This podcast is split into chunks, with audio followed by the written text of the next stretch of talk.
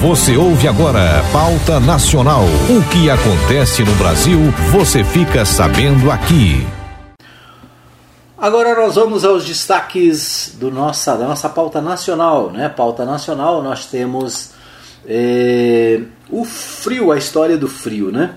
O frio que está chegando e ah, o portal, o portal G1 traz aqui o seguinte: banana e sacada Café enterrado. A luta dos agricultores para proteger as plantações do frio intenso. Temperaturas devem voltar a cair nesta quarta-feira, dia 28. Geada das semanas anteriores já queimou lavouras e deu prejuízos milionários a produtores de café e de cana, entre outras culturas no sul, no sudeste e no centro-oeste. Então, o frio intenso previsto para esta quarta-feira, dia 28 e que deve durar até domingo, dia 1 desafia agricultores no sul, no sudeste e também no centro-oeste do país a tomar medidas para reduzir um novo prejuízo. Geadas que aconteceram nas semanas anteriores resultaram em perdas milionárias, com lavouras inteiras queimadas pelo gelo, folhas congeladas que depois ficam imprestáveis para o consumo e até o comprometimento de plantas jovens. Algodão, milho cana-de-açúcar, café e hortaliças diversas, principalmente as folhosas, foram vistas nos últimos dias como se tivessem sido esturricadas pelo sol ou com manchas escurecidas. Né? Ao menos em duas cidades, Patrocínio Minas Gerais, Santo Antônio da Alegria em São Paulo, declararam de calamidade pública por conta dos efeitos do frio nas lavouras. Para evitar mais problemas, na véspera da nova frente fria, produtores do, de café do Paraná decidiram enterrar os pés mais novos. A colheita de hortaliças foi antecipada para serem conservadas em câmara fria, e as plantas mais novas foram cobertas com lona para evitar que fiquem molhadas e assim congelem mais rápido. Então, né, providências sendo tomadas aí para evitar a geada, né, a friagem que deve acontecer a partir de hoje. Né? Hoje ainda o dia amanheceu mais ou menos, né, com a temperatura mais ou menos quentinha aqui na nossa região, mas a previsão é de muito frio nos próximos dias, nesse restante de fim de semana. Né? Então, esse destaque do portal G1 agora pela manhã. Bolsonaro, Bolsonaro nomeia Ciro Nogueira para a Casa Civil. Ciro Nogueira ocupa agora a vaga que era de Luiz Eduardo Ramos, transferido e nomeado também nesta quarta-feira como ministro-chefe da Secretaria da Presidência da República. O presidente Jair Bolsonaro nomeou o senador Ciro Nogueira, do Partido Progressista do Piauí, ministro-chefe da Casa Civil. A nomeação foi publicada na edição desta quarta-feira, dia 28, no Diário Oficial da União. Ciro Nogueira ocupa agora a vaga que era do Luiz Eduardo Ramos é, transferido e nomeado também nesta quarta-feira como ministro-chefe da Secretaria-Geral da República. As mudanças também alteram o rumo de Onyx Lorenzoni no governo. Ele era ministro da Secretaria-Geral da Presidência foi, e foi nomeado também nesta quarta-feira, no mesmo Diário Oficial, ministro do recém-criado Ministério do Trabalho e Previdência. As mudanças integram a mini-reforma ministerial mais simbólica da gestão Bolsonaro. Pela primeira vez, o Centrão comandaria um dos ministérios mais importantes do governo. O objetivo das mudanças é conter a vulnerabilidade de Bolsonaro no Congresso e tentar frear também a onda desfavorável provocada pela CPI da Covid-19. Né? Então, o Ciro Nogueira é, aceitou oficialmente o convite de Bolsonaro na terça-feira. O próprio presidente já havia antecipado na semana passada que o senador iria para a Casa Civil. Ou seja, o presidente Jair Bolsonaro, né, que durante a campanha eleitoral criticou muito o toma lá da cá, né, criticou a, as composições políticas, disse que não haveria troca-troca no seu governo, não haveria toma lá da cá, né, acabou é, tendo que se sujeitar a isso. Né? Tem que nomear ministros, ministro é, do seu governo, integrantes do chamado Centrão, né? o Centrão que foi chamado pelo general Heleno, né, em evento da campanha eleitoral de é, com aquela musiquinha, né? Se gritar pega ladrão, não fica um no centrão, né? Não fica um, meu irmão. A, musiquinha popular, a música popular conhecida, né? E que agora né, o governo acaba tendo que se sujeitar né, a indicar esses, vamos dizer assim, não tão queridos é, personagens né, para garantir a governabilidade, para garantir né, que as coisas não desandem ainda mais para o governo Jair Bolsonaro.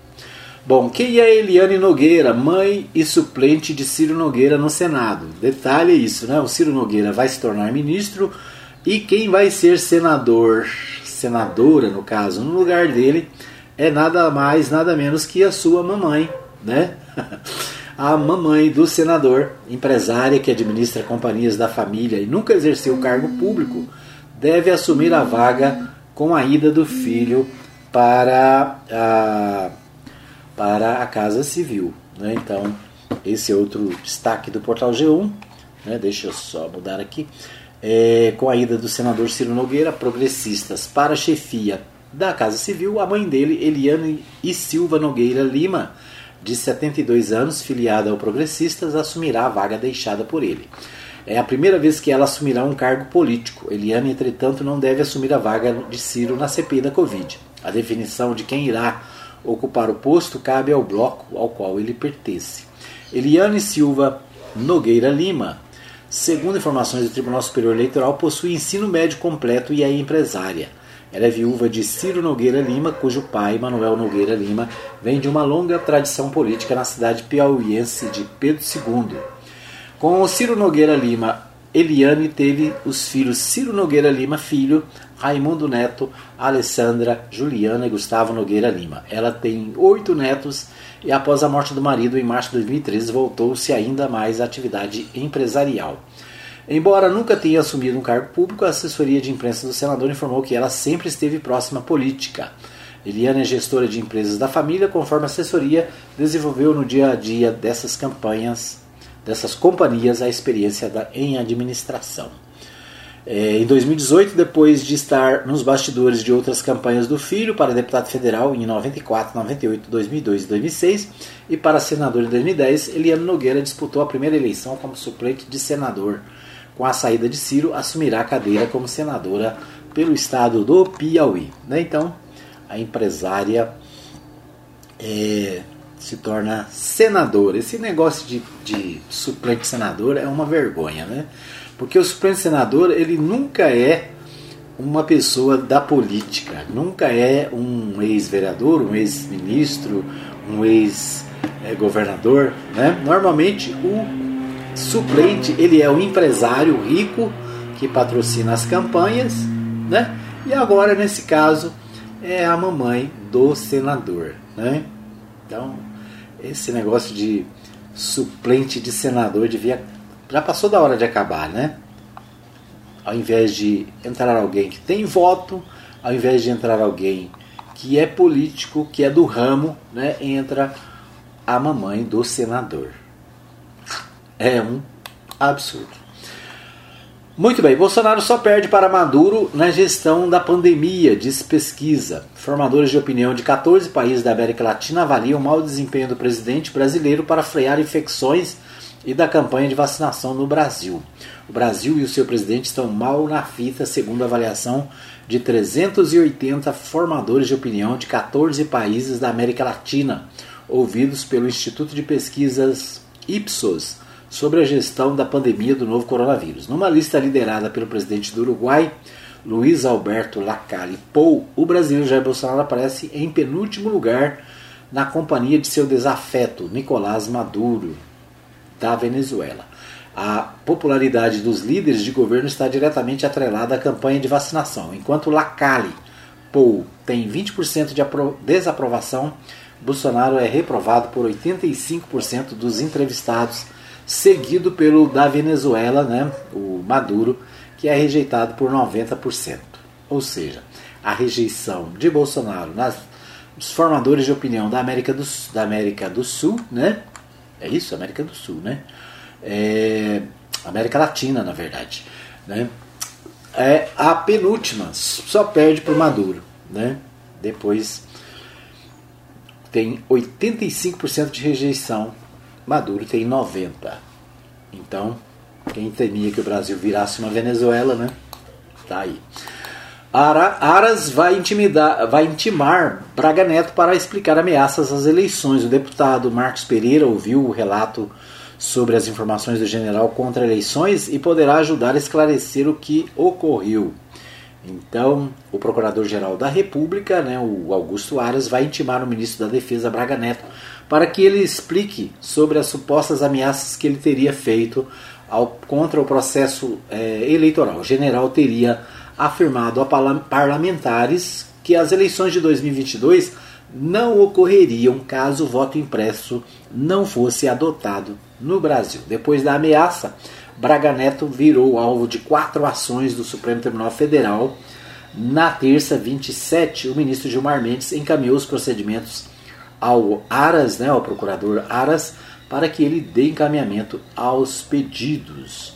É, Aras quer ouvir o general e também o presidente da Câmara, Arthur Lira, a quem parlamentares relataram as ameaças.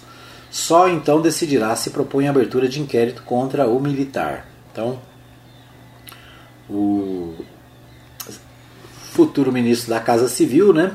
É, aliás, é, o, além de Ciro, uma nova testemunha pode ajudar a esclarecer o que ocorreu. O deputado Marcos Pereira, do Republicanos de São Paulo. Pereira ouviu o relato sobre afirmações do general contra as, as eleições do próprio Ciro Nogueira. Em seguida, os dois procuraram Arthur Lira para relatar o, o tom inusitado das colocações do militar. Né? Então, mais uma vez, né, o general Braga Neto é, é, é, vamos dizer assim, ele é chamado às atenções por ter feito, né, possivelmente ter feito ameaças às eleições, é, relacionando o caso à exigência de ter voto impresso. Né? É isso. É, Dória volta a antecipar vacinação de adultos e começa a imunizar adolescentes no dia 20 de agosto. Os maiores de 18 anos que ainda não tomaram a primeira dose poderão ser imunizados já na primeira quinzena do mês. O governador de São Paulo, João Dória, do PSDB de São Paulo, voltará a antecipar o calendário de vacinação em São Paulo. A imunização dos adultos maiores de 18 anos com a primeira dose prevista para acabar no dia 20 de agosto deve ser finalizada já na primeira quinzena do mês. Dória divulgará novo calendário da imunização de adultos e a data final para a vacinação do grupo nesta quarta-feira, 27, em entrevista coletiva. Né? Então, a vacinação avançando no estado de São Paulo é o destaque do Correio, do jornal Folha de São Paulo né, e do portal UOL. Muito bem, estes os destaques do nosso da nossa pauta nacional. Você ouviu Pauta Nacional. O Brasil é notícia na Mais FM.